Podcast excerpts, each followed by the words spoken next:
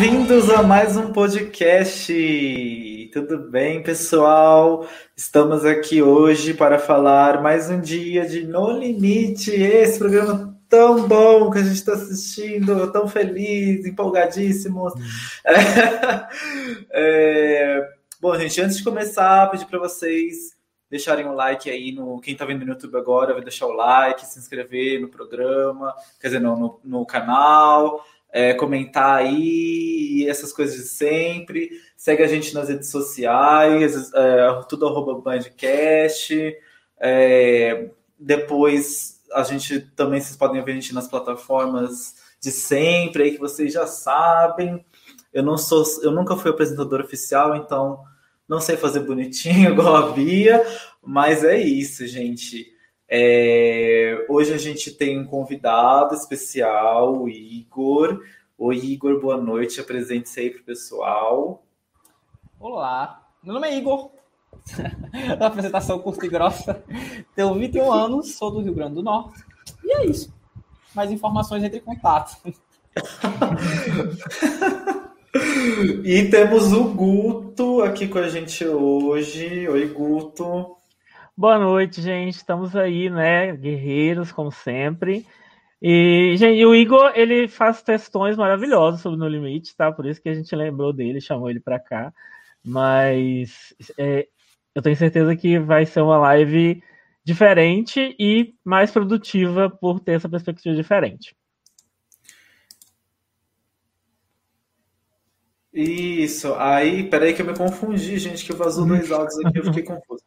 É, a Bill e o Guedes não estão com a gente hoje, porque infelizmente eles não aguentaram é, mais uma semana. Foi muito difícil para eles, eles tiveram que dar um tempo, tá? Mas eles vão, eles estão vivos, tá, gente? Depois eles vão voltar, tá tudo bem. É, a gente tá, tá, tá assim, às vezes alguém não aguenta uma semana, depois volta na outra. Então, assim, semana passada eu não aguentei, voltei. O Guto também teve semana que não aguentou. Mentira, a gente tem motivos, tá? Não é porque a gente não aguentou, não. Porque a gente a, a, é, assiste, tá? Mas é porque temos, temos motivos que às vezes alguém tem que se ausentar, tá? Mas tá todo mundo bem, todo mundo vivo, tá? Bom, vamos começar hoje é, com um episódio. Foi um episódio. É, meio meia boca, né? Eu não gostei muito, mas os meninos acharam o episódio relativamente bom, né? Tô até pouco chocado. É, e, bom, a primeira coisa que a gente vai falar é do fim, né? Porque o Gui saiu. Nossa, nosso querido Gui, a gente teve uma perda incrível pro programa. Era um participante, nossa, fenomenal. E eu fiquei muito chateado que ele saiu. E vocês, gente? É, eu acho que o que faz o episódio parecer um pouco melhor do que ele foi é que o final é feliz, né? Então a gente não sai tão é, irritado com o episódio assim, porque o final foi feliz. Eu acho que essa foi a grande questão do episódio. Não sei o que vocês acham sobre isso. Boa noite, Dilson. Boa noite, Ana. Sim, eu acho que, não sei, essa eliminação do Gui já foi tarde, na verdade. Mas eu, acho que o Gui, diferente do Arcrebiano e os outros que tinham o mesmo padrão ali, eu acho que ele tem uma história mais bem contada, digamos assim. No sentido de que não aparecia e deu uma pequena justificativa desde o episódio da Iris do motivo do porquê ele teria sido eliminado. Então eu vejo nisso na questão do Gui. Eu acho que teve uma evolução em comparação ali com outros personagens, como o Arcrebiano, até o próprio Lucas Chumbo, né? Que eu tava dizendo, nossa, o Lucas vai longe assim, pela maneira como ele se comportava ali nos primeiros episódios, aí, pá, do nada, ui, desistente. Então, acho que o Gui, em específico, eu vi isso assim. Eu acho que teve uma, uma coisa assim bacana, uma historinha contada, já que eu nunca vi isso com ninguém. Então, acho que seria isso. Não, aquele é, também teve a historinha dele, né? Que ele ficou com fome, fome, fome, fome, e aí saiu de fome. É, uma, essa, essa foi a história. história potente, uhum. né? Uhum. De fome. É, pois é, parabéns, Gui, você não desistiu. Uhul. Ó, é... Gente, o Gui foi eliminado porque ele era um pamonha que até ele deu a impressão que nem entendeu o jogo, porque ele no discurso de saída dele falou assim: ah, eu acho que me desempenhei muito bem no jogo. Gente, você não fez nada. Você se desempenhou bem no quê? Eu acho que ele não entende. Eu acho que ele até agora tá achando que o jogo é só as provas, né? Apesar que assim, né? O No Limite tá meio que deixando isso, querendo que seja só isso. Mas assim, ele não entendeu nada. Ele achou que era só fazer a prova e pronto. Então, ah, eu melhorei nas provas, então quer dizer que eu tava melhorando no jogo. Não, você tava a mesma merda de sempre. E, e você não fez nada para evitar sua eliminação. Então, por isso que você é péssimo e não vai fazer falta nenhuma em sair. E eu acho que ele saiu por isso, porque ele não fez absolutamente nada para evitar a eliminação dele. Foi, ele, foi, ele foi melhor que a Elana no desafio. Só, se, e se ele tivesse conversado com alguém, feito alguma coisa para as pessoas tiverem, terem algum interesse em manter ele, ele poderia ter ficado. Mas ele não fez nada, ele achou que a votação ia ser simplesmente baseada pela prova, então ele falou assim: ah, a Elana foi ruim, então não vou ter que fazer nada. Você vê como ele não entendeu nada. Então acho que foi isso. Ele não fez nada, como, como não fez o programa todo, a temporada toda, e foi eliminado por fazer o que ele fez de melhor no programa, que foi nada. É, e assim, o pior, na verdade, disso, assim, uma coisa é o Gui não entender o programa, não entender que não é só prova. Né? Agora, a outra coisa é que a própria emissora vende isso também. E o público compra isso também, porque o tanto de mensagem no, no Instagram, nas coisas, falando, ai, que injusto, o Gui joga muito melhor do que a Elana, joga muito melhor do que o Zulu. Do que o Zulu a gente até concorda um pouco, mas assim, é, as pessoas indignadas que o Gui foi eliminado porque ele estava jogando muito melhor, entendeu? Então, assim, é, é é isso, entendeu? É, é, o programa não, não, não faz questão de ser mais do que isso, e a gente fica torcendo, tentando é, fazer com que ele exista mais, em mais complexidade do que ele de fato é. É isso que está acontecendo. Sim, exato. E eu achei importante a saída do Gui justamente por isso. Justamente esse confronto que há com o público. Porque se você abre o Instagram, uma coisa assim, uma tragédia. Principalmente em relação a Jéssica, né? Principalmente ali. Nossa, a Jéssica é muito ruim desde o primeiro episódio e não saiu, como assim? E isso, querendo ou não, tá ligado aí ao social e ao estratégico da Jéssica de alguma forma. Então, é mérito dela também. Então, ser focado tanto no físico, eu achei a eliminação do Gui importante também por isso, porque ele era bom de prova. Então, ele sair, meio que dá um quebra nisso aí. Assim, como assim? A Elana é péssima em prova, em comparação com o Gui, no caso, né? E ainda permaneceu no jogo. Então, por isso que eu achei a eliminação do Gui nesse episódio importante. Porque eu acho que é a primeira vez, não sei, assim, de forma explícita, porque ali na Gleice, a Gleice também não era uma, uma feroz no físico. Então a gente tinha ali um confronto igual para igual entre ela e a Jéssica, né? Quem argumentava melhor, por assim dizer. Mas no Gui não, ele claramente era mais forte, não, à toa os machos alfas, né, no caso o Zulu, apoiou a, a, permanência dele no jogo. E aí que eu fiquei assim, nossa, então foi importante aqui a saída do Guilherme, e aí que os comentários no, no Instagram são sensacionais, assim, como assim ele saiu, ele está sendo bom nas provas, que entra justamente isso que o falou, a maneira como estão vendendo esse programa. Se estão vendendo a prova, o público vai querer as pessoas que são boas de provas. Só que às vezes eu fico pensando assim, nossa, mas esse povo não se imagina lá, porque se eu for e for ruim em prova, eu vou sentar e esperar ser eliminado? Claro que não. Eu vou ter que me movimentar de alguma forma, assim como o Mahmoud fez, assim como a Jéssica fez, e isso é mérito deles, né? Então acho que por isso que eu achei assim, um dos melhores episódios. Eu acho que foi quando o No Limite fez assim: ah, o social e o estratégico venceu nesse episódio aqui em específico. Por isso que eu, eu gostei da saída do Gui. É, os fatos foram bons, né? Porque assim, a narrativa ainda deixa a desejar. A gente não, a gente vê acontecendo as coisas, mas a gente não vê nenhum esforço da edição para falar assim, gente, olha, prestem atenção, o jogo é isso aqui, na verdade. Não é prova, entendeu? Não existe esse esforço.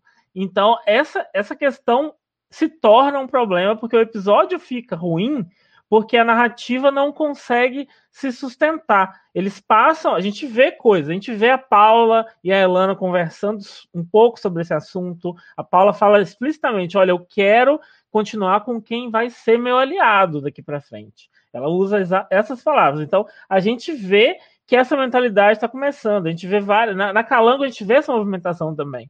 Mas o problema é que a gente não vê o apresentador, por exemplo, instigar alguma coisa nesse sentido. A gente não vê é, uma tentativa de vender o programa como um jogo de números e não como um jogo de provas. E isso atrapalha, entra um, fica um choque narrativo que o público não consegue absorver. É, pois é, né? Parece que a gente tá no, nasceu no país errado, gente. Que aqui o negócio é esse mesmo, fazer uma coisa bem que não tem que usar o cérebro, é isso. Usar o cérebro no Brasil é cada vez pior, a pior opção, né? É, é o que eu tenho aprendido ao longo desses anos. É, aí, ó, tendências quebradas. Challenge não foi usado como desculpa para votos no eliminado. Vocês concordam com isso? Vocês discordam disso? O que vocês acham com relação a justificativas baseadas em provas estarem diminuindo ou não? É, a gente acaba que a edição está um pouco melhor nesse sentido. A gente não vê explicitamente mais os votos antes deles acontecerem, né? Tipo, é, é, é, parabéns por fazer essa obrigação, edição. Mas assim, é, então, o que a gente tem é um pouco disso, é um pouco de ver as conversas, entender o raciocínio deles, e é evidente, assim, a, gente conclui com base em fatos que é, a pessoa que está vendo bem em desafio não, não ficou. Né? E isso passa por tudo que vocês falaram até agora. É, a, gente, a gente faltou a gente ver mais dessa justificativa, de falar, olha, o cara não fez a mínima questão de sobreviver ele achou que ele ia se garantir só em prova, e isso não é suficiente nesse jogo. Né? A gente não vê ninguém falando sobre, ah, dessa vez é, eu vou eu vou me preocupar ou não com prova, como que vai ser isso? A gente não vê essa narrativa tão explícita no programa, mas a gente entende que eles não usaram esse critério mais, e isso é interessante. Assim, quem votou no Gui é, é, claramente não está mais preocupado com prova. E eu acho, foi o que o Igor falou, eu acho que foi a primeira vez que isso aconteceu sem a pessoa pedir para sair, né? Sim, exatamente. E, nossa, ali no. A, a única forma. Eu discordo concordando, digamos assim, porque a Ilana tinha essa convicção, né? Que se as pessoas iriam votar nela pelo desafio. Não à toa ela diz, ele vem em mim, no caso o Gui. Mas ele não externaliza isso em nenhum momento. Então ele meio que deixa. É, é, jogo de BBB mesmo, né? Eles não falam, externalizam nada, apenas deixam as coisas acontecerem e decidem lá no confessionário. E aí que é tanto o Zulu também, né? Ele disse, assim, não disse o nome, mas disse que ia votar ali pelo bem do time, blá blá blá, e a gente já saberia que, que voto seria esse. Um ponto positivo desse episódio que eu achei foi que a edição acertou ali que seria esse swing vote. Pelo menos não mostrou o voto do Viegas, que me deu uma apreensãozinha ali. Meu Deus, será que ele foi na Elana? Porque eu fiquei pensando, será que ele novamente ficou do lado dos meninos, assim como ficou do lado dos meninos lá na Iris. Então, Exatamente. acertaram nesse sentido, no, no, meu ponto de vista, né? Até eu fiquei assim, nossa, eu não sei quem sai nesse. E aí que acabou o comercial e foi a primeira vez que eu fiquei esperando o comercial voltar. Porque sempre eu, ah, vou aqui no Facebook e, esquecia já o, de assistir. Então, acho que nesse sentido eles acertaram na questão da edição. Talvez seja o amadurecimento até de ver as críticas que estão surgindo, né? Ninguém quer assistir uhum. dois comerciais seguidos pro portal para saber já quem vai sair ali na prime no primeiro comercial. Então é algo que eu acho que eles estão pegando esse, esse tato do, do voto. O Viegas ali focado. Não mostrou também da Elana, eu acho. Até comentaram aqui. Mas aí eu acho que, pelo amor de Deus, né? A gente já saberia. Então, acho que não interferiu tanto. E assim, é, uma coisa legal, teve um, um confessional muito, um depoimento muito emblemático do Viegas, foi quando ele fala, né? É, ah, eu vou tirar uma pessoa que eu gosto muito, que vai ficar triste se sair. E assim, não dá para saber de quem ele tá falando. E, e assim, a gente sente que pode ser a Elana, sabe? Porque combina com a Elana ver ele falando aquilo é, sobre a pessoa. Então, é, é, eu nesse sentido eu concordo muito com você. Eu acho que eu vi, eu vi depois do episódio, eu vi atrasado essa semana. É, mas assim, é, o que eu vi depois de movimentação em grupos que, que falam sobre o No Limite, muita gente falando, nossa, acho que a Elana vai sair e tal. Então, eu foi um episódio que surpreendeu, que eu acho que também, acho que desde, sei lá, o episódio da Angélica, as pessoas não tinham essa dúvida, né, durante a, a, a votação. É, eu não te, eu assim não fiquei com muita dúvida não de que ia ser a o Gui, porque a Paula estava muito tranquila falando com a Elana. E aí a gente sabe que a Paula está jogando com o Viegas, mas talvez eu tenha percebido isso porque eu estou acostumado com essa com essa dinâmica de votação, né? Como é que as pessoas agem. E a gente sabe que a Paula Viegas não são pessoas que estão ali aleatórias, jogando que nem o Zulu, assim. Eles eles estão juntos, a gente sabe, é nítido isso.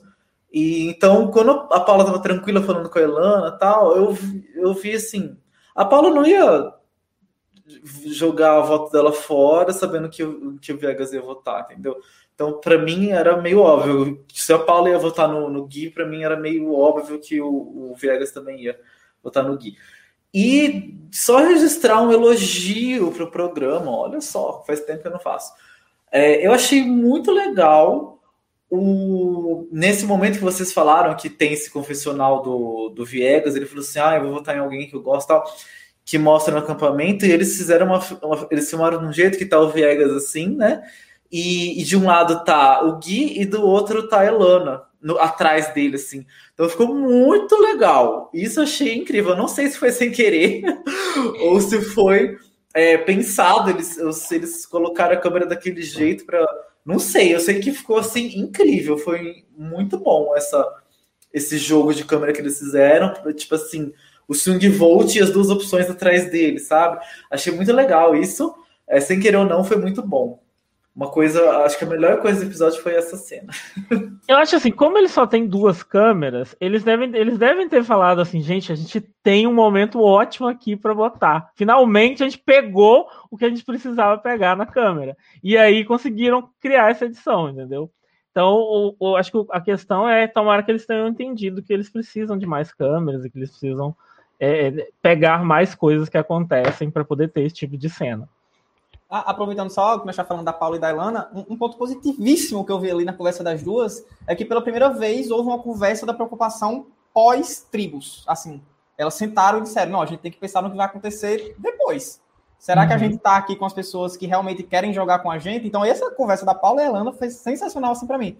Porque me deu um pouco do indício. O que será? Quem, como o Kaysar tá solto ali, o que será que elas vão ter interesse nele? Algo do tipo assim, me gerou algumas dúvidas interessantes justamente por essa dúvida delas também estarem aí.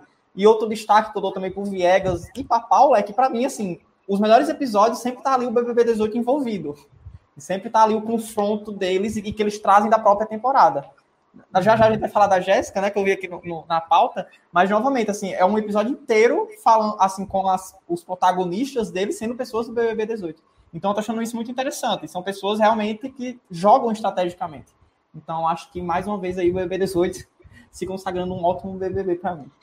É, inclusive, Igor, é só uma semi-correção, que você falou que foi a primeira vez que eles falaram do que vai acontecer para frente, mas a Gleice tinha falado, ela, quando ela se vendeu, ela tinha falado exatamente isso. Ela falou assim: olha, você vai me tirar, mas e aí? O que, que vai ser daqui para frente? Né, depois vai ficar individual. Ela chega a vender isso para Carol Peixinho. Não deu certo, mas ela chegou a fazer. E, de novo, alguém do BBB 18 fazendo, né? Então, assim, é, reiterando aí o que você falou. É isso aí. Bom, a gente teve o Viegas como swing vote. Alguém quer falar alguma coisa sobre mais sobre o Viegas? Ou a gente já falou tudo que tinha que falar? É, sobre a, a escolha gente... dele? A gente comentou isso na, na live passada, né, sobre como o Viegas se colocou numa posição perfeita e que a gente até comentou que ele estava na melhor posição do cast inteiro, assim. E esse episódio meio que consagra isso, né? Mostra que é, o Viegas era o voto que os homens queriam e esperavam e que as mulheres queriam e esperavam também. Então, ele sem dúvida está fazendo as melhores escolhas e está sendo a pessoa mais estratégica, com muita tranquilidade nessa temporada. E acho que vale a gente, a gente dar essa, esse, esse salve para ele aí. E obrigado, Ana, pelo comentário da minha brusinha. Nossa, eu concordo. Eu acho que o Vegas é o único. Eu acho que o jogo social do Vegas é o mais forte ali da temporada inteira. Porque, nossa, o que ele faz na temporada. Na, desculpa, temporada do nada o Viegas retornando. O que ele faz na, no episódio anterior é sensacional, assim. Ele voltar na Iris, aí fica com os homens. E aí que as meninas é, deixam, né, a Iris ir, e aí nesse episódio ele fica do lado das meninas. E isso ele faz desde o início. Ele sempre tem essas movimentações assim, meio que, meu Deus, aonde é que eu tô mais seguro, aonde é que eu vou magoar menos as pessoas. Inclusive a própria Iris, no, no bate-papo com a Ana Clara, ela diz, né, isso, inclusive com a Ana Maria Braga também ela falou que ficou muito chateada com o voto do Viegas, porque não esperava que ele fosse votar nela ali para ela ir pro outro lado. Então isso só mostra que o Viegas é muito forte assim, no, no, social. Acho que ninguém ali pensa, nem passa na cabeça em eliminar ele. Eu acho que assim, o Viegas, não sei ainda como vai se dar a configuração da fusão, nem se haverá fusão, vai que é tribos aí até o top 3. Então não sei. É, eu acho que o Viegas claramente é uma pessoa assim que as pessoas não se preocupam. E isso é um pouco perigoso para elas. Porque, um exemplo, a gente que vê daqui de fora, ele não tem atrito com ninguém. Então a gente vê ele como um santificado assim, do, da tribo Carcará, né? Exatamente.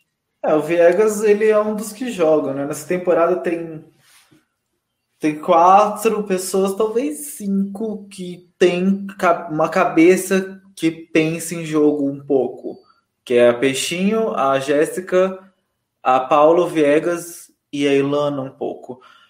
Esses cinco, o resto nunca teve cabeça. A Gleice tinha, né, coitada.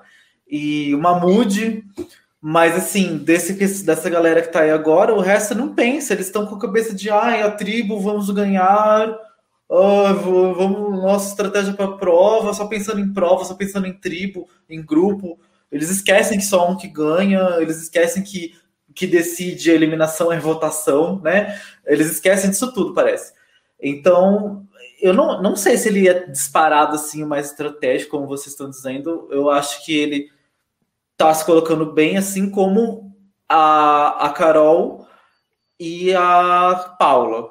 Esses três colocaram muito bem. A Jéssica não, não conseguiu se colocar bem agora, né? Dentro da tribo, mas antes ela estava meio solta, mas ela tem uma cabeça pensando no jogo. E, mas eu acho que a Carol e a Paula também se colocaram muito bem socialmente, tão bem quanto o Viegas. Não acho que o voto do Viegas na Iris na outra vez foi é, pensado. Eu acho que ele simplesmente pensou em tirar a pessoa mais fraca da tribo, que era o óbvio de se fazer. E, e as meninas que, que, por uma ligação afetiva com a Iris, acabaram votando no Gui, mas a coisa lógica se fazer uma, uma coisa ah, dessa, assim, que é por impulso ali na hora, é você mandar a pessoa mais fraca para outra tribo. Isso, até no Survivor, que o povo é bem estratégico, eles costumam fazer isso, a não ser que já tenha uma coisa muito fechada, enfim. É, então, não sei se foi uma coisa assim tão pensada, assim, para ele se colocar no meio. Acho que ele simplesmente usou razão e votou na Iris, porque era o que deveria ser feito mesmo. Mas é... ele já é. foi mais racional do que, por exemplo, as meninas, né? Nessa decisão. Hum. Então, assim, eu acho que já, já traz ele para uma posição um pouco diferente da é, sim, mas é porque, Elana, é, mas é porque ele não tinha essa ligação afetiva para ele ter essa dúvida, como as meninas tinham, né? Então, não sei, eu acho que, sei lá. Mas enfim, é... mas ele é um dos três que estão jogando melhor até agora.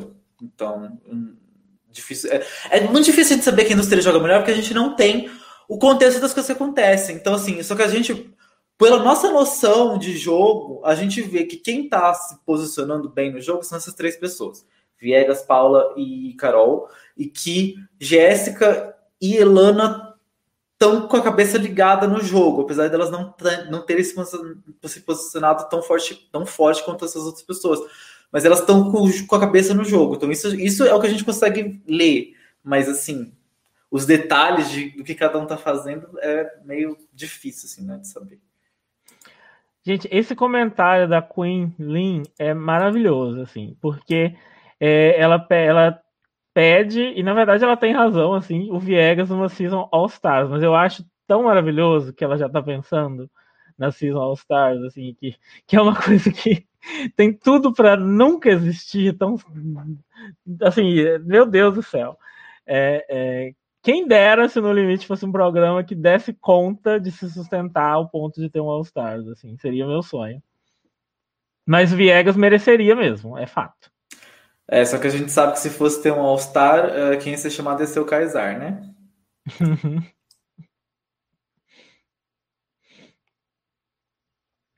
Tá, vamos lá. É... Bom, agora vamos um pouquinho para uma das coisas, para talvez uma das únicas coisas interessantes que aconteceu assim no sentido de conteúdo de tramas futuras, né, do, do que pode acontecer no jogo, é aí um, um plantar a semente que a gente está vendo sendo plantada é, na Jéssica com o Kaysar, a desconfiança que existe entre os dois e que mesmo quando tem aquele discurso todo da Calango Unida, tal, que é as duas tribos, né, tem muito esse discurso da Calango Unida, sempre vem a Jéssica, ai, olha, não sei, Kaysar, eu acho que ele tá com a gente só por causa da porque ele ficou sem opção, porque a Gleice saiu, é, então essa desconfiança, tal, então é, foi acho que a coisa assim mais empolgante do episódio se a gente pensar em construção de história para o futuro, né? Então, o que, que pode ser aí, o que, que pode gerar de interessante, que pode quebrar essa unidade que parece inquebrável das tribos? É, é isso, Jéssica e Kaysar. Então, é o que dá uma esperança de que possa acontecer alguma coisa interessante no futuro. É, foi uma das coisas que eu mais gostei do episódio, essa, essa construção disso, né? Pode ser alguma coisa no futuro. O que vocês acharam dessa, dessa da, de toda essa coisa da, da Jéssica, que ela foi conversar com a Carol, enfim, confessionário dela. O que, que vocês acharam disso tudo? Bom, eu acho que o Igor, que é o, o fã do BBB 18, assim, mais ferrenho que eu conheço, merece falar bastante sobre isso. Ah, sim, sou, com certeza. Inclusive, eu amo o Kaysar. pra mim, eu, eu, tá no meu top aí. Não vou dizer qual, mas está. É, sim, socorro, me fugiu na mente. Ah, tá, Jéssica.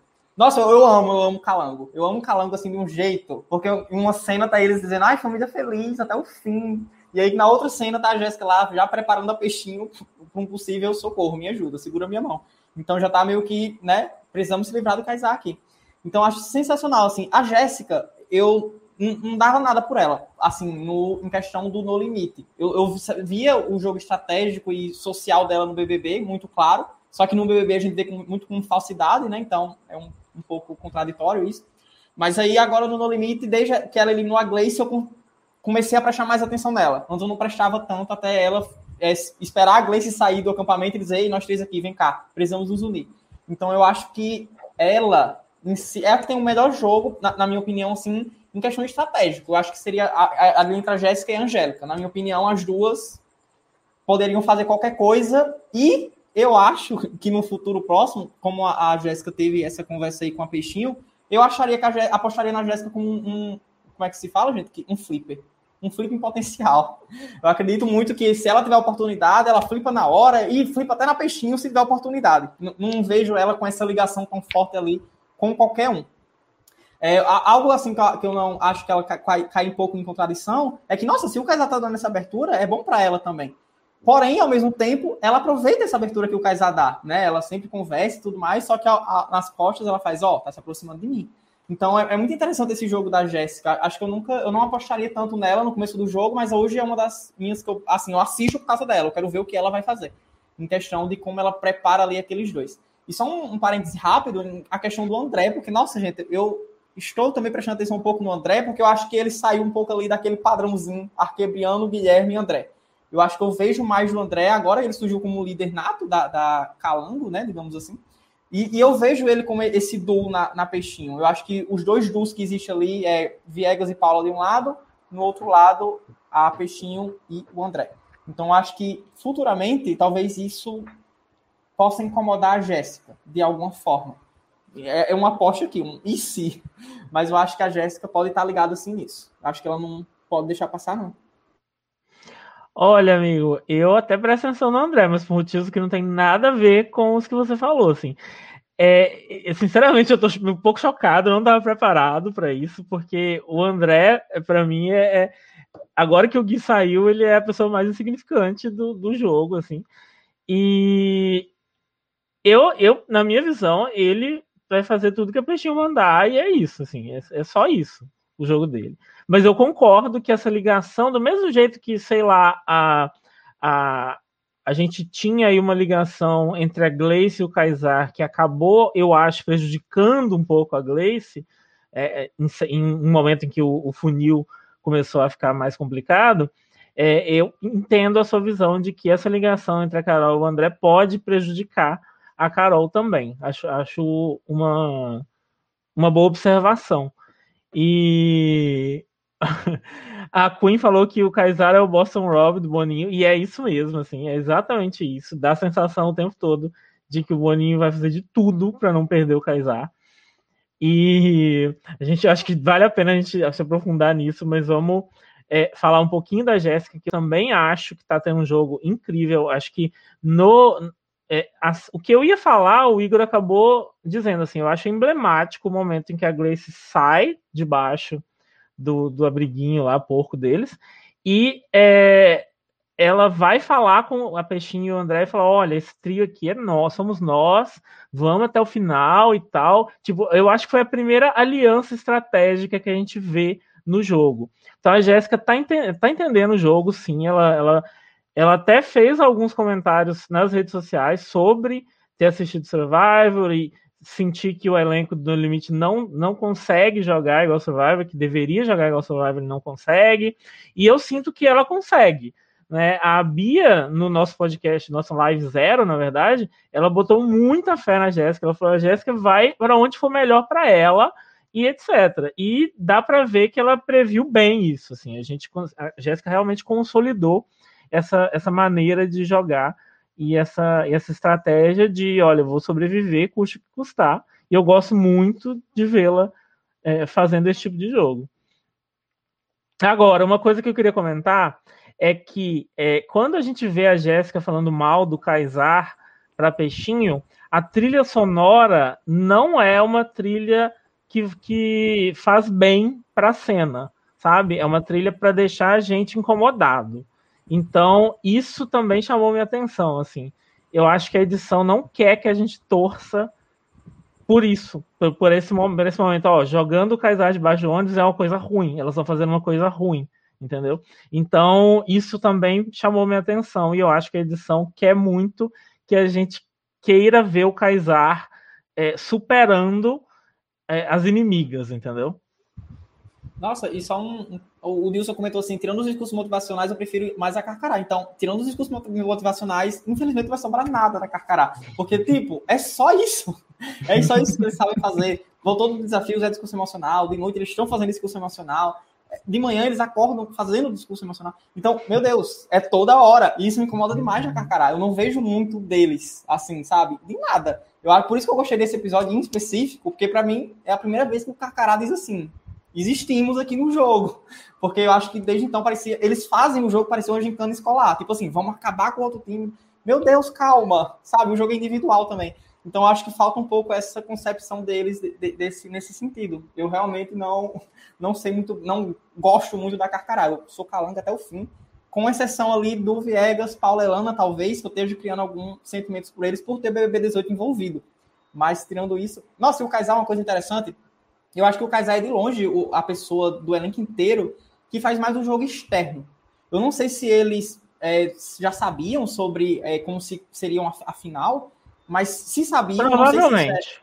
é, provavelmente também. Mas às vezes eu fico pensando, nossa, mas o Kaysar era igual assim no BBB. Assim, o jogo externo dele era, era, incrível, né? Porque mesmo ele estando no lado do mal no BBB 18, ele era aclamadíssimo e quase barrou a Gleice ali na final. Então eu fiquei pensando assim, nossa, o Kaysar ele faz um jogo externo incrível. E desde o começo da temporada, o Kaysar é alguém que tá no bottom. Assim, claramente, o Mahmoud saiu, o Kaysar estava do lado do Mahmoud. Então sempre que teve um confronto ali entre os dois lados, o Kaysar estava no lado perdedor, eu acho que é com exceção da Angélica, né? Que foi ali quando a Gleice conseguiu ficar. Mas desde então, o Kaysar sempre esteve do lado perdedor, digamos assim, que os malvados, digamos assim, se unem para eliminar alguém que está próximo a ele ou, ou ele próprio, né? E aí que eu fiquei, nossa. E isso desde o começo está sendo contado, essa historinha. E querendo ou não, eu, assisto com mãe, né? E ela, nossa, desde que a Gleice saiu, eu torço pelo Kaysar. Porque, nossa, a Gleice foi prejudicada, como o Guto falou, né? Mãe também falou isso de que, nossa, a Gleice foi prejudicada por causa do Kaysar, porque não conversa com essa outra, que no caso Jéssica. E aí, como, nossa, real. E sim, eu acho que o Kaysar é o que tá assim, se ele chegar na final, eu acho que ele vai ter uma torcida gigantesca ao lado dele. Eu acho que, e isso eu acho que eles lá dentro nem percebem. Mas, nossa, uhum. eles fazendo lá a pose de grego, ou então fazendo a dancinha do calango. Então, esse tipo de coisa, querendo ou não, ganha muito público. Sem dúvida. Eu acho que, já sabe. O que ele faz melhor é isso. Ele não joga nada em termos de jogo interno, mas é, ele sabe jogar para o público. Ele sabe que se, se, se, o público tiver que comprar alguém, ele sabe se vender. É, sem dúvida nenhuma, nesse sentido, se deixar. E, e, isso, desde o começo, desde que saiu o elenco, eu falei, gente, não pode deixar o Kaysar chegar na final, porque ele ganha. Assim, é, é bem. é bem perigoso. Eu, eu não deixaria jamais. Ah, isso é um ponto positivo no Kaysar em relação ao jogo, assim, eu realmente não vejo ele como um jogador, ele tem sorte, na verdade, de estar com as pessoas certas no momento certo. E isso deixa o BBB, assim, pessoas super estratégicas estavam ao lado dele. E aí que chamam mais atenção, talvez, não sei. A Patrícia saiu rejeitada, o Diego saiu rejeitado, o Kaysar chegou na final. Então, o quê? Aí agora a Gleice saiu, o Mahmoud saiu, todo mundo ao redor dele saiu, mas ele continua lá. Então acho muito interessante essa coisa dele. Mas um ponto positivo em relação ao jogo é que eu não acho que o Kaysar leva as coisas tão a sério. Então, por exemplo, a, a Jéssica, né? Nossa, o Kaysar agora tá se aproximando, e eu acho que é porque a Gleice saiu. Para mim pode até ser, de fato. Mas eu às vezes não acho. Eu acho que ele, ele não, ele é burro demais para pensar nisso. Eu acho que é mais dele mesmo, assim. Acho que não é tanto estratégico ou social dele. Eu vejo mais como ele, assim, não se importa muito. Não à toa ele é um dos, um dos únicos que não reclama muito quando perde. Quando perde, ele faz, ah, já perdemos mesmo, então siga em frente. Então, acho, uhum. eu acho isso um ponto positivo no Kaysar. É, eu acho que Kaysar Winner é o winner que essa temporada lixo merece. Um winner bem lixo. É, e o Kaysar, ele tem a pessoa mais importante do lado dele que qualquer outra, que é o Boninho. Eu não preciso de mais ninguém. e, ele só, e ele só tá no jogo até agora porque o Boninho quer. E a gente sabe disso, né? Enfim, porque o que teve de manipulação para evitar a, a, eliminação do Kaysar, a gente sabe, né? Que desde a semana passada foi é, para evitar, né? Essa, essa twist de mandar alguém da laranja para verde foi para ele evitar a eliminação do casal, porque né, a gente sabia que a gente sabe que se fosse uma tribal com esses quatro, quem saiu é o Kaysar, isso estava óbvio. Aí o que o Boninho fez? Botou alguém da laranja para ser eliminado, que era óbvio que ia acontecer. E depois a gente vai falar em, seguida do, do que aconteceu, que eu acho que foi também, enfim. É, eu vi é, muito, essa, muito essa teoria aí pela internet é, afora também, e eu tô começando a acreditar. É, e a gente sabe que o Kaysar é queridinho pela, por muita gente da Globo tal, e, e, como, e como o programa tá uma bosta. É, e, e o Kaysar é uma pessoa carismática, que cativa o público, é, eles apostam em manter a figura do Kaysar para engajar o público né? Porque o público que não entende nada, ai, vota por simpatia. É, vota não, né? Porque não tem votação, mas torce ali por simpatia e o Kaysar é uma pessoa simpática e tal. Então engaja de certa pessoa, de certa forma, essas pessoas a, a torcerem para ele, e tanto que eles constroem essas narrativas é, para meio que criar uma torcida para ele. Ah, enfim, preguiça eterna.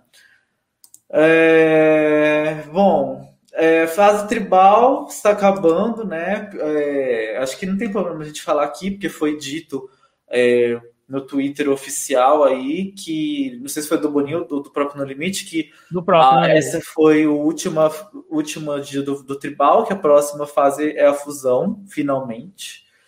É, então, o que, que a gente tira dessa fase tribal? Que ela foi uma porcaria, que as equipes se focavam só em prova e elas achavam que ah, tudo era baseado em prova e teve alguns poucos momentos, mais agora para a reta final, que isso acabou, mas uh, a maior parte da fase tribal foi isso, assim, ai, temos que ganhar na prova, temos que ganhar na prova, a prova, prova, prova, prova, prova, prova.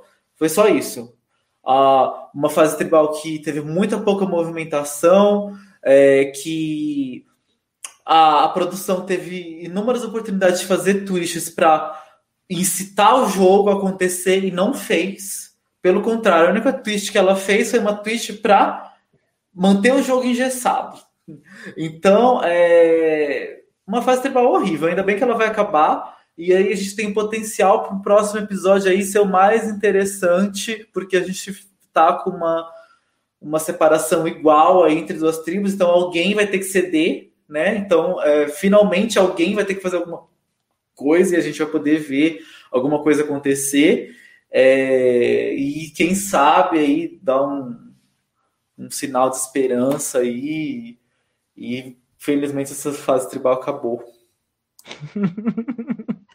é, assim, a fase tribal eu vejo a fase tribal como um, o aquecimento mais longo de um reality show da vida, assim, porque a gente viu é, é, as pessoas treinando para jogar, assim. Para mim foi um pouco isso. Olha, a Gleice tá ali falando coisas para tipo explicar como que deve pensar no jogo. Olha, a Jéssica tá fazendo algumas movimentaçõezinhas ali pensando no jogo.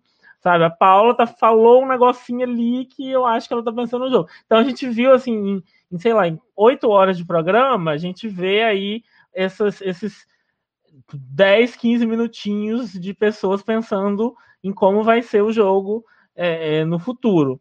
E então foi um treino longuíssimo que ninguém quis, queria assistir de verdade porque a gente quer ver as pessoas jogando. Mas é, a gente então tem aí, como, como o Juan falou, esse, esse vislumbre de um bom episódio. É, eu até estou curioso, porque assim, pela edição, pelas coisas que a gente está vendo, é, eu acho que dá para saber quem que vai, qual tribo que vai rachar. Eu acho que dá para saber, mas não sei se vocês concordam. O que, que você acha, Igor? Ah, eu acho que a minha calango, infelizmente, não, não dura muito. Não. Eu acho que ela racha assim. Eu acho que quando unir ali, acho que a Jéssica é a primeira a pular, talvez o Kaysar pula também. Eu acho que não dura muito, não. Assim, eu acho que, principalmente ali, porque, nossa, tanto o Kaysar e a Jéssica têm opções. Assim, a Jéssica eu acho que ainda mais, porque ela tem ali os calangos ao lado dela. Então, acho que, nossa, pulou. Tem a Paula, oi Paulinha. Então, tem o Viegas pode fazer amizade também. A Jéssica, eu acho que ela. É, esse é um ponto positivo nela, não tem medo de falar. Então vai que alguém aí sai do acampamento e ela, ei, puxa aqui novamente, sabe? Eu acho que novamente a, a, a, é? a Calango vai entregar novamente aí. Se, se, tivermos, né? O que eu acho difícil não ter. Eu espero que de, de fato una. Porque eu acho que as duas eliminações nos dois, nos dois lados são óbvias. Espero que estejam. Então, ou não. Vai saber. Mas eu acho assim que tá na hora. Pelo amor de Deus, a, aquele negócio do. Eu fiquei pensando assim: se une no, no, top 10, eu acho que a Gleice saiu no top 10, não foi? Ah, não, não tô lembrado agora exatamente. Nossa, se unisse ali, iria ser tão incrível. Porque, óbvio que poderia sair um por um da tribo Calango, mas eu não acho que eles teriam o perfil de entregar o jogo. Principalmente a Gleice, Kaysar, Peixinho, André e a Jéssica juntos. Eu acho que poderia render muito se unisse ali aquele top 10. Então eu fiquei e muito ainda E ainda tinha a Iris, né, na laranja, para desestabilizar Isso. lá. Uhum. Porque a Iris é, é, é alguém assim que ela age muito sobre o impulso. E em Survival é sensacional. Os maiores surtos em Survival são de pessoas que agem sobre o impulso. E aí que no top 10 não teve, no top 9 não teve, no top 8 não teve. E a gente ficou, meu Deus, como assim? Tá eliminando as pessoas mais improváveis nesse curto tempo. E aí que agora está ficando muito óbvio que as alianças estão se fechando. Então acho que passou um tempo, um pouco ali do tempo de, de terminarem essa fase tribal. É, é de fato, a saiu no, no F11. Mas, mas assim, nossa, eles perderam a chance de ter muita treta ali no, no portal. Porque eu acho que nenhum iria jogar a, a, toalha assim de uma forma muito muito frágil, muito, desculpe, muito fácil. Eles iriam lutar mesmo. E, e, e incrível, é incrível porque Ai, que ódio. Eu, eu, fiquei muito desapontado, porque eu assisti eh, o, o, top 10, né? Esperando, joguem aí os seus negócios e vamos se unir. E eu fiz, nossa, agora o jogo começa, eu acho. E mais com a Gleice saindo no episódio anterior, eu fiz, nossa, vai ser aí um caos. Mas nada aconteceu. E, ah, lembrei, eu ia falar, esqueci, agora lembrei. O Guilherme, ele no episódio da Iris, ele mostrou ele uma personalidade muito. O, o chamou ele de menino, né? Que ele agiu muito ali sobre o impulso, ficou um pouco emburrado, e eu acho que poderia ter explorado um pouco mais esse lado do Guilherme. Eu acho que poderia ter, talvez, uma mesh, talvez mexesse ali com o Guilherme nesse sentido. De que, nossa, pisou no calo dele ali com a Iris, ele ficou putaço. Ele já não queria mais contato com as meninas, já ficou dando patada. Então, acho que eu, se fosse para ver algo, algo, mais do Guilherme, eu gostaria de ver esse lado impulsivo dele. Eu queria que ele agisse ali sobre emoção e aí, vamos se unir, ou não, que ele é muito bunda mole. Mas eu acho que eu gostaria de ter visto é, mais. Mas aí você ia ter que pegar o Guilherme e mandar. A Boninha ia ter que entrar ali e falar: Guilherme, olha, você vai fazer tal coisa, surta aí pra gente. Porque o Guilherme não, vai, não ia ter atitude, ele ia seguir pro resto da vida lá, votar com quem o povo vota, e ia ser isso, assim. Não, não ah, pelo amor de Deus, o Guilherme tinha que ter sido o primeiro eliminado da, da, juntar e eliminar o Guilherme. A, a, a Iris flipa e elimina o Guilherme, entendeu? Esse seria ah, Seria sensacional, seria incrível, uhum. sim. Uhum. Então, perdemos esse momento. Nossa, e um destaque, voltando pro Guilherme, gente, a cara dele foi sensacional. Eu acho que foi o mais próximo que a gente teve do Blindside, assim, de aparecer na telinha Blindside. Porque ele simplesmente virou, ficou, quê? Votaram em mim? Dois votos? O primeiro ele esperava. Só que a partir do segundo ele ficou meio que, assim, olhando para Elana, olhando para Paula. Uhum. Então, realmente, foi o mais próximo que a gente teve de um blindside ali. Eu acho que faltou um pouquinho de surto. Faltou uma íris para soltar uma piadinha, sabe? Faltou alguma. Eu, eu queria ver assim um, um caos ali. É, gente, mas uh, é, o, o, problema, o, o, erro desse programa foi não ter feito uma, uma mistura de tribo. Uhum. Se tivesse feito uma mistura de tribo, ia ter mexido mais. Ficou as coisas muito estabilizadas, sabe? A, a Paula e o Viegas fecharam o núcleo ali na, na tribo laranja. E a Carol e o André fecharam o núcleo da tribo verde e acabou. E não teve uhum. mais o que correr. Eles decidiram todo o que ia acontecer. É, então, e, e, agora vem para uma fusão sem, com pouca expectativa de mudanças, uhum. sabe? Então vai ter um, alguém que vai flipar aí, alguém vai ter que flipar, né? É, e aí a gente sabe que a, depois disso vai a, a, tribo que perder alguém vai ser dizimada, porque a, a, a cabeça deles está muito nisso de ah, eu, eu porque, porque, querendo ou não, eles acabaram criando um laço muito forte com a tribo deles, que eles ficaram só com a tribo deles. É, então, e, e, e, e, num, e num, num cast que não tem uma cabeça voltada totalmente para jogo, né, que não é um cast de survival, que eles entram com a cabeça sabendo que eles vão ter que enganar todo mundo, fazer. É, mesmo as pessoas que estão pensando no jogo não, não têm a cabeça do survival, eles têm uma cabeça de jogo assim mais, mais básico. Então, eles vão, eles a tendência é eles ficarem fiéis ali com aquele grupo de quatro pessoas. É, então, por isso que eu acho que não vai ser tão assim. Pode o próximo episódio pode ser bom, mas eu acho que depois não vai ser tão uhum. bom, não. Eu acho que e vai assim, ser. Vamos começar a dizimar a tribo que perder aí alguém primeiro.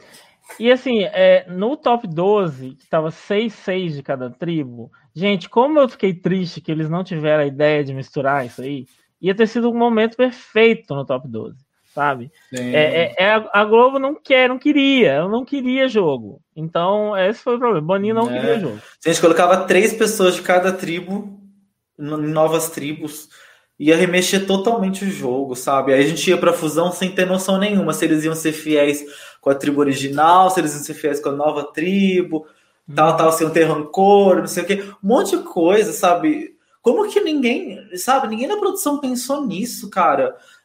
Enfim, coisas inexplicáveis, é, mas pelo menos essa tortura acabou. Agora a gente tem uma coisa para comentar que as chaves que não abrem. A, a pergunta que não quer calar o elefante que está nessa sala, nessa, nessa cal, na verdade, desde o começo do episódio é: vocês acham que a chave que não abriu foi uma boninhada ou, ou simplesmente a chave não abriu. Porque, gente, desculpa, mas assim, é, era uma chave e uma fechadura. Chaves abrirem cadeados são coisas assim, corriqueiras, né? Você coloca uma chave na, na, na fechadura, ela abre. Mas aí, tipo assim, se você tá nervoso, você pode até se enrolar e demorar alguns segundos a mais para abrir, realmente. Mas ela não, ela ficava minutos ali não conseguia abrir. Então, assim, eu acho que foi boninhada por dois motivos. Primeiro, proteger o Kaysara, para ele não sair, porque se a Verde perdesse, o Kaysara ia sair. E segundo, para a gente ir para fusão com essa com esse primeiro episódio podendo ser bom, com duas tribos iguais. Porque imagina, se a Calango perdesse, ia ser uma merda, porque Pro Boninho ia ser um desastre total, porque ia sair o Kaysar, o queridinho dele, e, e a gente ia para uma, uma fusão podríssima que a gente sabia, ia, ia já saber que a, os calões iam ser dizimados todos, e aí lá, lá na F5 a gente ia ver o que ia acontecer, mas também ia ser óbvio que a, a Elana, o, o Viegas e a Paula iam pro Final Three, porque o Gui e o Zulu não jogam um jogo. O Gui e o Zulu não jogam um jogo, não jogaram, não jogaram até hoje. Então, ia ser a morte do programa. Então, eu acho que foi boneada assim. Uma boneada do bem nesse sentido. Então, assim, eu até achei bom, porque imagina se, nossa, se tivesse perdido, a gente ia ter que assistir o episódio, o, o temporada todo sabendo tudo que ia já acontecer. Então, é, foi uma boneada bom nesse sentido. Eu não gostei que também foi proteger o Kaysar, Eu odeio esse negócio de proteger o Kaysar, que já foi segunda semana seguida de proteção ao Kaysar. Mas por esse lado foi bom, porque né, a gente vai ter uma fusão interessante. Mas para mim foi manipulado sim. E vocês? É, assim, o pior de tudo isso aí, né, todo esse cenário que você falou de da Calango perder, seria que a gente ia ter que lidar com o Guilherme ou não lidar com o Guilherme até o F5, gente. Vocês imaginam isso acontecendo? Mas, assim, é, eu até não acho, viu, que o, que o F5 seria tão óbvio, não. Eu acho que, porque eu acho que a gente tem um Viegas aí no meio que sabe o que tá fazendo. E eu acho que deixar a Paula chegar na final, eu não sei se o Viegas é bobo para isso, não. Eu acho de verdade isso. Mas vamos ver. Mas eu acho que é, foi manipulação, óbvio foi manipulação. E assim, para que chave? Para que chave? Entendeu? Eu, eu não vejo. Quantas vezes em Survivor a gente viu chave, é, cadeado e chave nos desafios? Quando que isso acontece? Se não, não é inédito, já aconteceu, a gente já viu. Mas assim, em uma temporada, a gente já deve ter visto uns 20 cadeados e chaves é, até agora de No Limite. Então, assim, é, para mim, é uma coisa que virou assim: o Boninho descobriu uma mina, de, uma galinha dos ovos de ouro para ele poder decidir o que, que ia acontecer no desafio. Sabe, ele falou: opa, peraí, esse negócio de chave é bom, hein? Esse negócio de chave vai, vai, vai me servir. E começou a botar chave em, em tudo quanto é lugar, para a gente é, poder se acostumar com o fato de que. Não, e essa regra maravilhosa, que olha, se quebrar a chave, aí já era. Tipo, que, que, que, regra é essa? Que desafio é esse que você tem que você não pode quebrar a chave? De que chave é essa que quebra assim? Sabe? É, é, eu, gente, quantas chaves vocês já quebraram na vida abrindo alguma coisa? Sabe? É, é, não tem condições. Põe uma chave decente ali que ela não quebra. Pelo amor de Deus. Então, assim, é, é, é tudo muito cheio de coisinhas assim que, que te fazem não acreditar no que está acontecendo. Nossa, é, nossa, e é engraçado porque a Elana ficava molhando a chave, eu não, não tava entendendo ali a lógica dela. Parece que tinha entrado terno cadeado. Que? Como assim? Como, como isso interferiu na, na, prova? E eu, eu tava até, eu falei assim, nossa, não aguento mais prova de abrir nada. Nada, assim, nada, não aguento mais. Foi a Gleice, a prova posterior também teve chave, que foi a chave quebrada. E eu também fiquei pensando assim, o quanto é duvidoso essas provas da produção, porque, de fato, quebrar uma chave, como assim? Eles não pensaram nisso? Pensaram. E é, é, sobre a, a twist do, da troca de tribos, que eu tava pensando assim, eu também fiquei pensando, nossa, seria tão interessante uma troquinha para ver uma animadinha e tudo mais, mas sabendo quem o Boninho é, é gente, é, eu acho assim, óbvio que ele só vai usar quando ele bem entender. Então, acho que ele nunca. E, e ainda mais assim, eu até concordava com a, a troca de alguém indo para Calango se fosse um sorteio ou alguma coisa do tipo, porque não ficaria tão óbvio. Mas, no caso, justamente, obviedade disso de expulsar a pessoa que é mais fraca fisicamente. E aí que eu fiquei pensando, nossa, tudo o Boninho vai usar, tanto chave, tanto twist, tanto seja o que for, a favor do que ele quer. Então eu já tirei isso da cabecinha de que vai ter swap a cada episódio, ou então que vai ter algumas mudanças bruscas, porque não vai, não botando nem muita fé nisso. E as provas vai ser o que ele bem entender. Se, se a fulano, se a tribo tal se der bem com chave, vai ser chave na temporada inteira.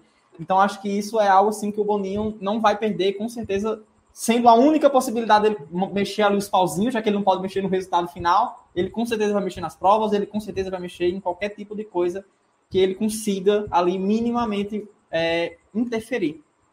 E de fato, acho que eu, não, eu, já não aguento mais prova de chave, já não aguento mais eles dizerem problemas que são problemas da produção, não são problemas dele necessariamente, né? Porque, nossa, a chave quebrou, socorro, André, a chave quebrou, mas isso não é nossa culpa, a gente tá fazendo aqui a prova, né?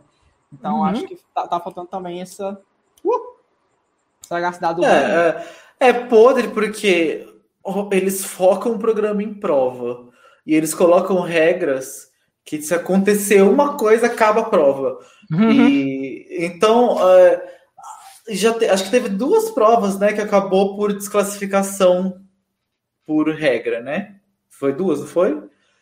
Então, é. tipo assim, acaba a prova, não tem graça nenhuma a prova, porque acaba no meio ali, nem tem nem, nem acontece direito, porque eles põem uma regra tosca que se você fizer um negócio errado, acaba a prova inteira. Então, ai, gente, podre. É, eu, eu falo, eu usou muito Carelli do, da Record, que ele manipula as coisas nos reality shows dele, pra, mas ele manipula. Às vezes, mas assim, é aquela manipulação que a gente sabe que acontece, mas que a gente acha bom que acontece porque ele, o Carelli, por mais né, é, desonesto que seja, ele faz o reality ser bom porque ele manipula para ficar as pessoas barraqueiras, faz para ficar a, a, a, as coisas que geram entretenimento continuarem, ou então para provocar confusões, enfim. São, são manipulações, entre aspas, do bem, para o bem do, do entretenimento. É ruim para quem está participando, né, que está sendo injustiçado, mas para a gente que está assistindo, foda-se, a gente quer ver treta, quer ver confusão no caso do realistas da Record. Nesse aqui, a gente queria ver coisas interessantes, que ele não faz, mas nesse caso, ele acabou ajudando, né? A gente ver um, um episódio interessante no próximo. Então, mas que foi manipulado foi. Mas assim, é, não acho que o Boninho faça isso sempre. No Big Brother, eu sou, eu sou bem crítico com as coisas de manipular e eu não consigo enxergar muita manipulação no Big, no Big Brother. Agora, nesse aqui eu vi. Já teve, né? O Big Brother ele foi passando por um processo meio que de auditoria, de auto-auditoria, assim. O público é, não, teve é, antigamente, é, mas é. hoje em dia uhum, não. Uhum. Mas assim, todo, a gente, todo reality tem algum nível de manipulação. Não adianta a gente achar que não tem. Só não, que tem, a gente precisa, eu acho que tem, acho que a gente precisa estabelecer assim, um limite do que a gente aceita como manipulação mesmo, porque o Boninho perde a noção completamente quando ele resolve fazer essas coisas. É, podre. Bom, enfim, gente, o episódio foi esse. Agora vamos para o ranking. Ou vocês têm mais alguma coisa para falar sobre esse episódio maravilhoso? A única coisa que eu tenho para falar, que eu estava guardando, é que, assim, eu só queria comentar que esse, esse essa dupla André e Carol eu acho que eles estão na merda a partir do episódio que vem, assim. É isso, assim. Porque eles estão com o Kaysar, que sabe que tá ferrado, e eles estão com a Jéssica, que não tá nem aí para ninguém além de si mesma.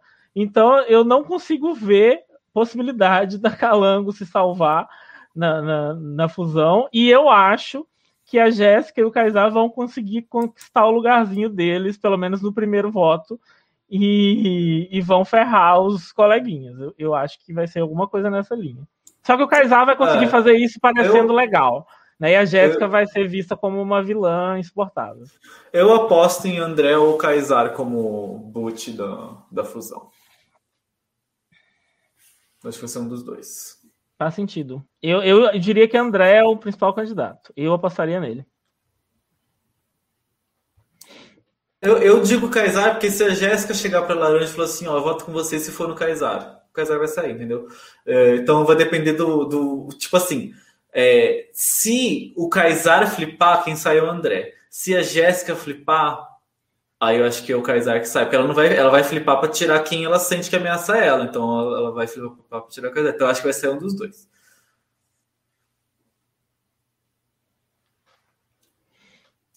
Encerramos? Sim. Então vamos para o ranking.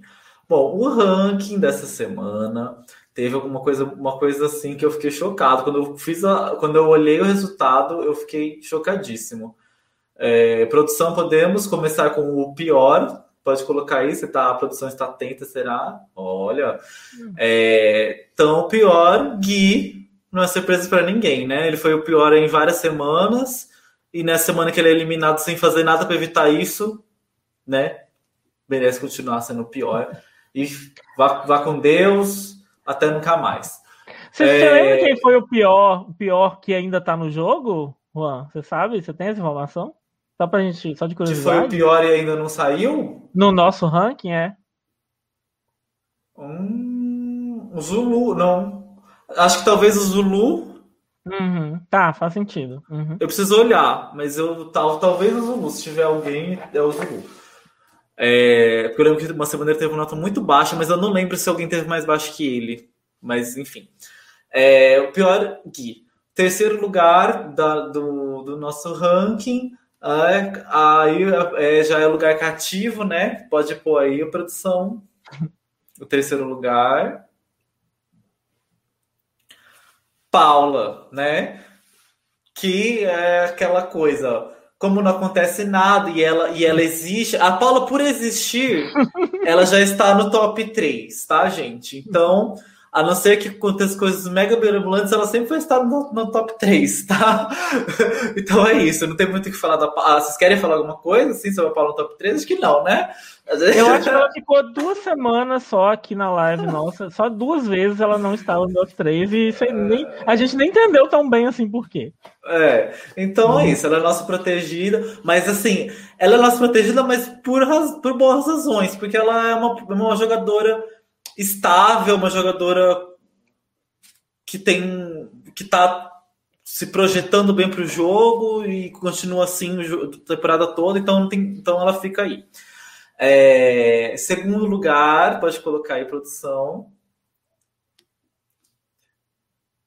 Jéssica, que eu achei que seria o primeiro lugar, porque nesse episódio ela foi a pessoa que mais trouxe coisas assim, né? E ela foi a minha maior nota do, do episódio, eu acho. É, porque eu vi ela fazendo um jogo de preparação para o futuro, eu gostei disso. É, vi ela. Ela. Eu, eu vi muito dela, eu vi, eu, ela trouxe muito pro episódio, desse, nesse episódio aqui. Acho que esse episódio sem ela ia ter sido nada, praticamente. Porque o que teve de algum conteúdo foi ela que trouxe. É, então, eu gostei da forma como ela se colocou. Então, ela foi para mim a melhor pessoa do episódio. Mas ela não foi o top 1, né? Que eu já fiquei chocado. Vocês têm algo a falar da Jéssica? Vocês concordam com ela no top 2? Eu acho que a gente falou bastante dela e ela foi minha maior nota também. Então eu tô, tô um pouco chocado. Você, gente, quem será o primeiro? Porque apesar de eu não ter dado nota com diferença muito grande, dela para outras duas ou três pessoas, ela foi meu único 10 nesse episódio. Ai, meu Deus, acho que foi eu que embaralhei tudo. Foi eu. É, gente. O primeiro lugar, eu fiquei chocadíssimo. Quero explicações, Ai. porque, olha, o primeiro lugar, ele, ele foi o primeiro lugar e ele só não foi disparado o primeiro lugar porque eu dei uma nota muito abaixo do, do, dos outros quatro. Então eu derrubei muito a média dessa pessoa e mesmo assim ela foi o primeiro. Se eu tivesse dado uma nota um pouquinho melhor, eu dei quatro para essa pessoa, eu dei nota 4. Então eu derrubei muito, porque vocês todos deram 8, 9, 10. É... Então ele ia ser disparado primeiro. Só que eu dei 4 porque eu não achei que ele fe... não fez nada. Mas enfim, põe aí o primeiro lugar e Viegas. Agora, aí, ó. Aí ah, tudo bem. Assim, não, gente, tudo o que, que o Vegas fez de tão incrível para ele ser primeiro lugar na frente da Jéssica? Ele foi swing volt, mas ele não fez nada para ser swing volt. Ele foi swing volt porque a situação desapareceu dele ser swing volt, mas e ele tomou a decisão óbvia que era manter a aliança dele. Então, assim, deixo a palavra com vocês, porque Viegas é tão fodão ah, para ser o primeiro disparado do episódio melhor. Ó, oh, minha maior nota foi o trio, foi a Elana Paula Viegas. Eu acho que o episódio ali contou a história dos três, assim, os três estão juntos. Acho que eu levei isso em consideração porque foi o que mais me chamou a atenção. E o Viegas, em especial, é assim, os episódios anteriores eu não via muito do Viegas. Não sei se vocês viram, mas eu não via, e às vezes ele tava aqui no top, sei lá, e eu via e falei, não, como assim? Eu não, não tô torcendo tanto pro Viegas ainda, não. Acho que eu ainda não tô morrendo de amores por ele. E eu acho que esse episódio foi quando eu vi o Viegas no jogo. Então eu fiz, nossa, eu acho que o Viegas aqui entrou. Acho que ele tá no jogo mesmo, se posicionou e é isso aí. Então acho que por isso que eu dei 10 pro Viegas. Em relação às meninas, eu botei 9, 9, 10. E aí, no uhum. caso, 10 Paula, 10 Elana, 10 Viegas. Porque eu acho que foi ali o Viegas. Sim, ele foi o swing vote, obviamente, mas eu acho que muito pela, pela história. Eu acho que contou uma história bacana nesse episódio do Viegas em si. Eu, eu, amo a cena da, a, que ficam os dois por trás dele e ele ali com a cruzinha segurando. Eu acho que foi um episódio ali do Viegas. Eu acho que teve ali confessionários importantes. Teve, desde o episódio da Iris, eu acho que ele tem se mostrado mais, coisa que eu não via antes. Eu, eu via assim a galera, nossa, eu pelo Viegas, eu pelo Viegas. Eu via isso, eu via relações importantes que ele tinha, mas eu não via ele no jogo. Eu acho que esse episódio foi que o Vegas voltou assim, fez, galera, eu, eu volto, eu penso estrategicamente. Então acho que por isso que eu dei ali uma nota tão alta para ele e que ele chamou atenção. A Jéssica, talvez por eu já ter visto tanto, a Jéssica eu dei oito. Talvez por eu ter visto tanto já a Jéssica, eu acho que eu não dei uma nota tão máxima assim para ela. E, e, eu levo muito em consideração quem vai para o portal. E como eu disse, eu gostei muito desse portal, com exceção ali do André remendando a, a Iris. Eu acho que eu achei sensacional o portal e como as coisas se deram. Então acho que o Viegas me conquistou nesse episódio. Uhum. Não, tudo bem. Eu, o Viegas não foi meu número um, mas eu acho que ele deve ter sido meu número dois. Então, tá, para mim, tá tudo bem, assim. É, eu devo ter dado 10 para Jéssica, 9 para o Viegas e 8 para Paula e para Carol. Eu acho que minhas notas foram essas, minhas notas altas. O resto tudo eu dei nota baixa. Então, eu entendo o Viegas aí. E eu acho assim, eu, eu, eu, eu discordo do Juan consideravelmente nessa parte, porque eu acho que ele não, ele não caiu de paraquedas com o Swing Volt. Eu não vejo dessa forma. Eu acho que ele, ele cavou essa posição. E eu acho que a história dele, ela se conclui, ela, ela, é, a gente fala assim, ok, esse é o jogo do Viegas, esse é o Viegas nesse episódio. Concordo com isso que o Igor falou, mas eu acho que foi uma história que começou no episódio passado. Uma história que começou dizendo, olha, o Viegas está fazendo uma coisa muito mais interessante do que a gente estava vendo até agora. É, quando o Viegas decide que a Iris vai sair, é, a Iris fica muito mal. Assim, ela, ela jurava que ele não ia fazer isso com ela. Então, assim, o Viegas tem a confiança até de quem vai ser votado. Sabe? A pessoa não faz ideia de que o Viegas vai estar contra ela. Isso aconteceu no episódio passado. Ele tomou a decisão estratégica certa na hora de de, de, de tirar Iris do, do grupo. E eu acho até que ele tinha mais ligação com a Iris do que a gente conseguiu ver por, pela entrevista que a Iris deu depois. É, e nesse episódio ele fala assim: não, peraí, eu votei desse jeito, eu votei com os caras agora, eles estão achando que eu vou votar com eles de novo, mas eu não vou fazer isso, não. Minha lealdade não tá com esses caras. Mas que bom que eles pensam assim sabe? Que bom que eles estão em dúvida, que eles estão esperando que eu vote com eles. E existiu toda uma trama do Viegas, no Viegas não, dos homens a Carcará estarem unidos e ficarem acordarem, ficar todos eles conversando e as mulheres ficarem incomodadas. Então o Viegas ele conseguiu navegar socialmente para estar nesse grupo masculino e criar nesse grupo masculino uma expectativa de lealdade. Ao mesmo tempo, ele tinha uma relação tão boa com a Paula e, consequentemente, com a Elana, que ele também conseguiu se tornar esse cara que ela, elas precisavam contar. Então, eu vejo o Viegas como um cara que estruturou essa posição de swing vote muito bem.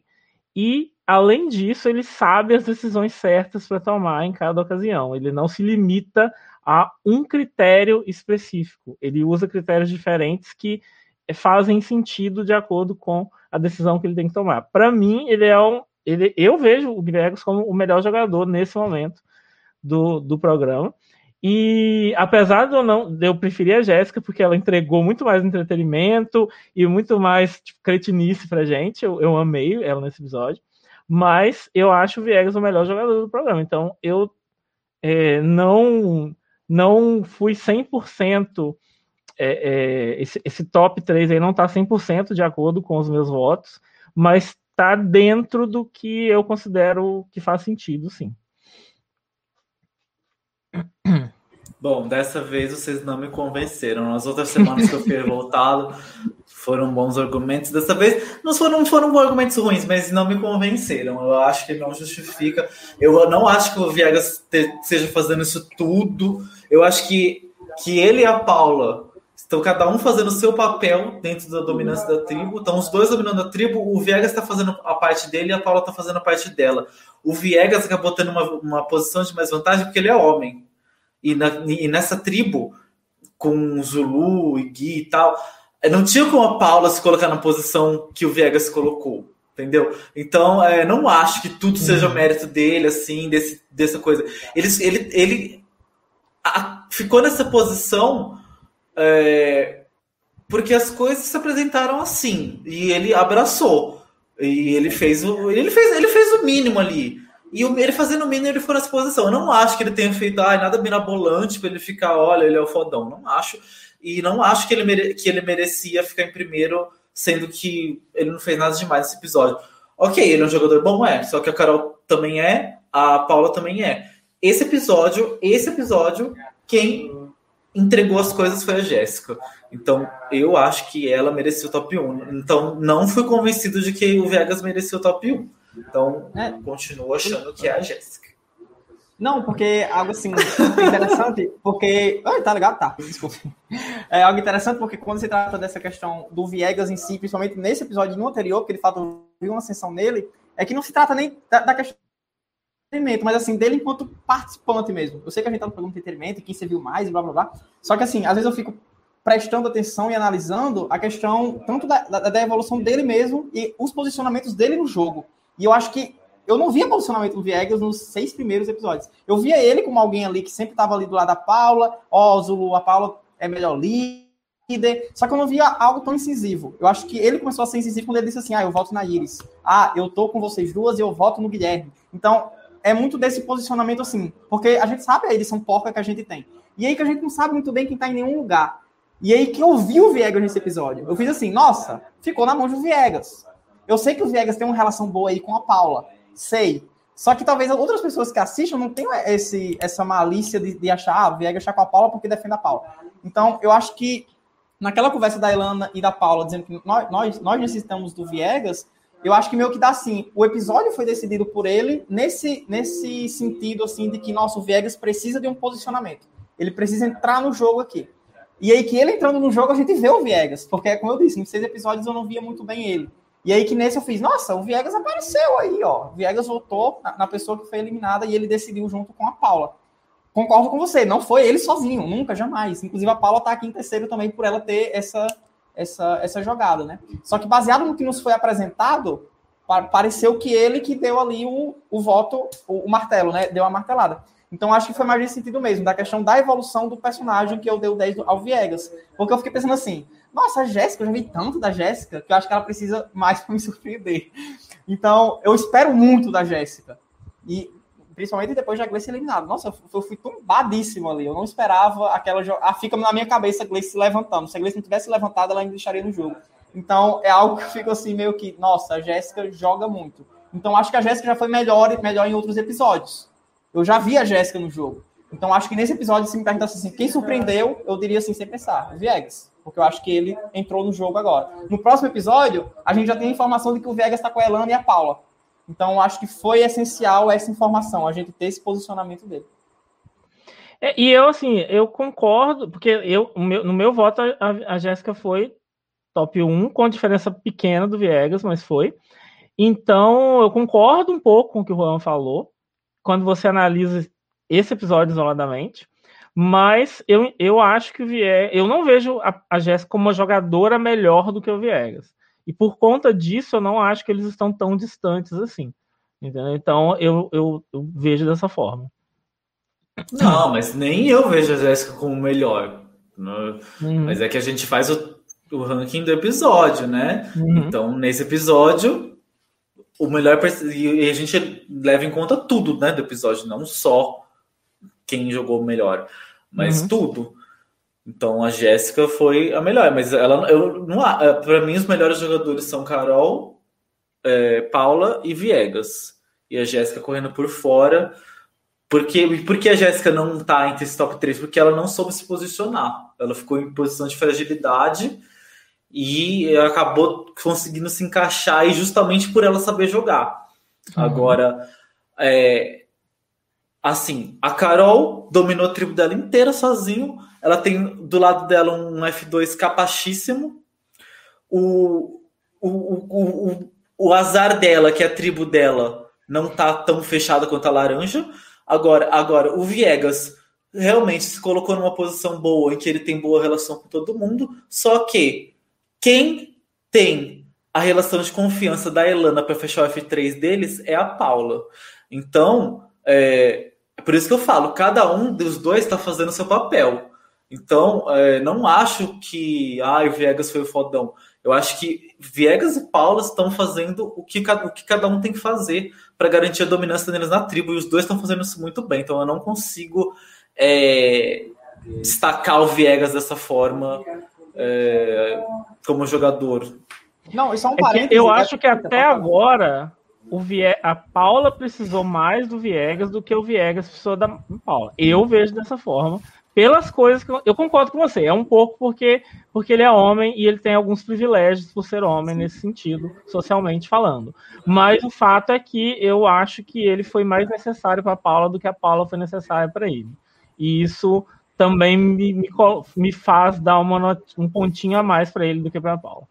É, e, e, justamente analisando essa jogada, porque eu falo assim, nossa, eu, às vezes eu fiquei, na hora que ele voltou, eu falei, já eu acho que o Vegas foi burro aí, porque ele poderia ir com os meninos, a, a broderagem ali, né?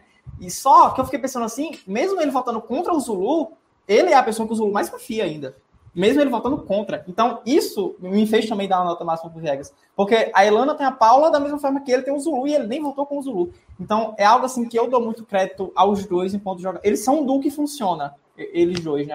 A Paula e o Viegas. Não sei até quando isso vai durar e nem se vai durar. Mas eles são um duo que funciona. Eles sabem ali agir de uma forma bem pensada. Então eu pensei assim também. Eu fiz, nossa, mas o Viegas tem o Zulu ainda. Porque o Zulu tem atrito com a Paula, a Paula não tem o Zulu. A Elana agora votou contra o Zulu, mas não tem também uma aproximação até então, né? a gente não sabe. E aí que eu fiquei, nossa, então quer dizer que o Viegas também tem o Zulu. Então também me fez dar esse insight, da mesma forma que um tem o outro. É, mas aí não é por mérito dele. Porque o Zulu ele ia estar tá com qualquer homem que estivesse lá. E, ele, e o Zulu não gosta da Paula porque a Paula é uma mulher foda que é, ameaçou, ameaçou o lugar dele de macho alfa da tribo e ele ficou é, feridinho, né? Sim, porque ele era o líderzinho da tribo e aí chegou, a Paula era mais competente e ele tá mordido. Então, assim, enfim, gente, eu acho que isso é uma discussão que a gente pode ter mais para o final da temporada, porque provavelmente a, o final do jogo vai ser em volta dessas pessoas, né? É, provavelmente, se as coisas irem como a gente imagina, né? Se a gente imaginando que a laranja vai dominar a fusão, e como Paulo e Viegas dominam a laranja, deve ter eles na final, ou então pelo menos um dos dois na final, se algum deles se voltar um contra o outro na porta da final, que quando eu acho que pode acontecer isso. Mas, enfim, mas a gente pode deixar essa. Já vai ser uma discussão para final, né? E a gente vai ter mais ideias. Enfim, gente, olha, tivemos aí uma discussão interessante no fim. É, bom, é, eu acho que é isso. É, vocês têm alguma consideração final a falar? Podemos encerrar eu, eu, tenho uma fanfic do F5 pronta, assim, mas eu vou esperar esse momento, porque eu tô, eu tô louco pra, pra chegar lá, porque eu acho que tá. até lá vai ser uma jornada difícil, sabe? Isso, espere, mas Então esperarei chegar nesse momento, mas espero é... que venham coisas boas agora na. É, a, gente, a gente tem que guardar bala pra se uhum. tiver um episódio muito ruim, a gente entendeu? Aí a gente fala dessa fanfic, enfim. A minha é. fanfic é os cinco BBB 18 juntos. Os 5-4, sei lá, até me perdi aqui no personagem. Uhum. Mas por mim, os BBB 18 têm que estar unidos aí na final. Olha só. É, bom, vamos ver. Bom, gente, é, por hoje é isso. É, continua acompanhando a gente nas redes sociais, segue a gente no Instagram. É, a gente está sempre postando conteúdo lá no Instagram. Tem sempre live lá no Instagram logo depois do episódio. Então, para quem quer ver a discussão no calor do momento ali, é, corre lá e vê, é, tá sempre a Bia fazendo lá. E a gente também tem é, programas de outros reality shows aí. Então, se você curte outros reality shows, a gente está cobrindo vários reality shows. É... RuPaul.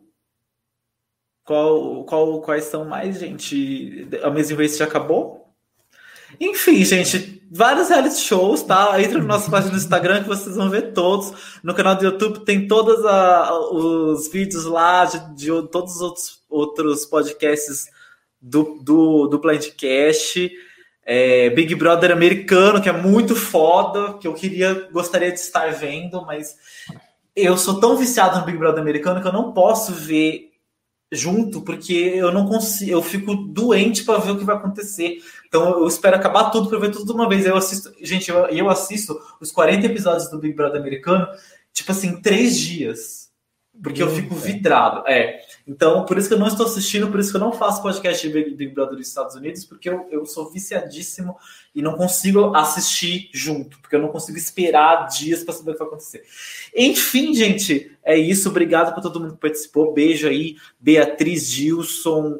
É, Queen, Queen falou coisas maravilhosas, barbarizou. É, quem mais? Thierry, Leonardo, todo mundo aí que barbarizou. Ó, beijo para vocês. É, obrigado, Igor, pela participação. Foi tudo. Você arrasou. Vamos chamar mais vezes aí. E é isso, gente. Força.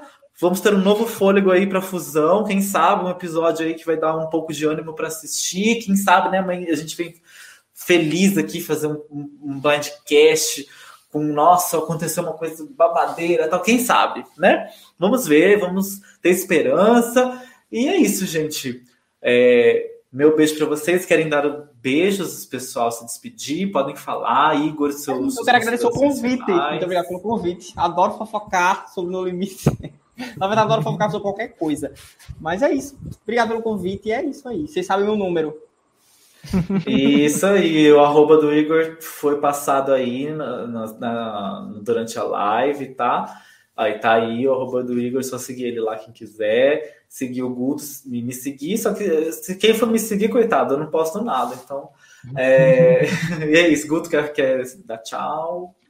Quero só falar obrigado, gente, por mais uma live. É, semana que vem também de novo, se a gente tiver força, mas Deus ajuda. E muito obrigado, gente. Até, até quinta-feira que vem.